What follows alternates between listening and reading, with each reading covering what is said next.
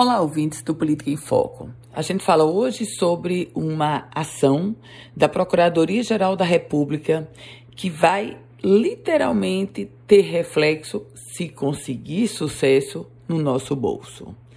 Meus caros ouvintes, o Procurador-Geral da República, Augusto Aras, ou seja, a maior autoridade do Ministério Público no país, enviou ao Supremo Tribunal Federal uma ação pedindo que seja considerada inconstitucional, ou seja, ilegal, uma lei do Rio Grande do Norte que estabelece as alíquotas do Imposto sobre Circulação de Mercadorias e Serviços, o ICMS, para energia e comunicações. Aliás, um percentual que está acima, acima da alíquota normal. A alíquota sobre a conta de energia no nosso estado, ela chega a 25%. E no caso das telecomunicações, é de 28%, enquanto a tarifa básica praticada é de 18%.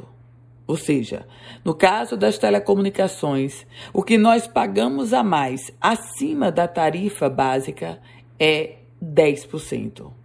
E no caso da alíquota da energia, é quase 10%, a básica é 18%, a energia hoje cobrada é 25%. Essa ação do Ministério Público Federal questiona a lei do Rio Grande do Norte e ela foi aberta em conjunto com outras 24 ações desse mesmo tipo, que abrangem leis de outros estados e do Distrito Federal e que estão acima da alíquota básica.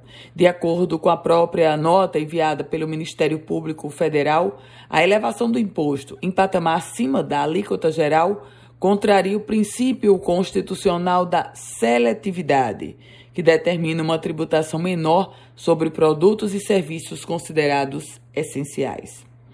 Eu volto com outras informações aqui no Política em Foco com Ana Ruth Dantas.